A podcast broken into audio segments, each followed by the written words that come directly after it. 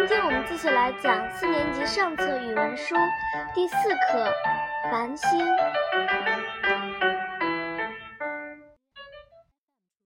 四，繁星。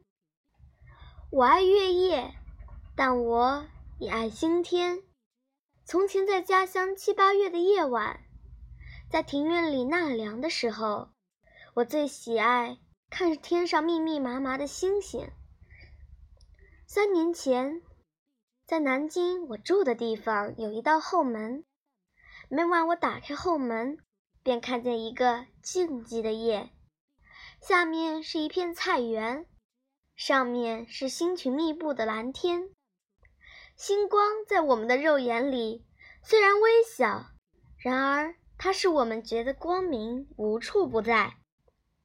如今在海上，每晚和繁星相对。我把它们认得熟了。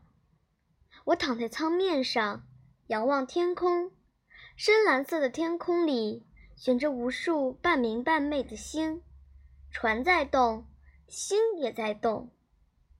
它们是这样低，真是摇摇欲坠呢。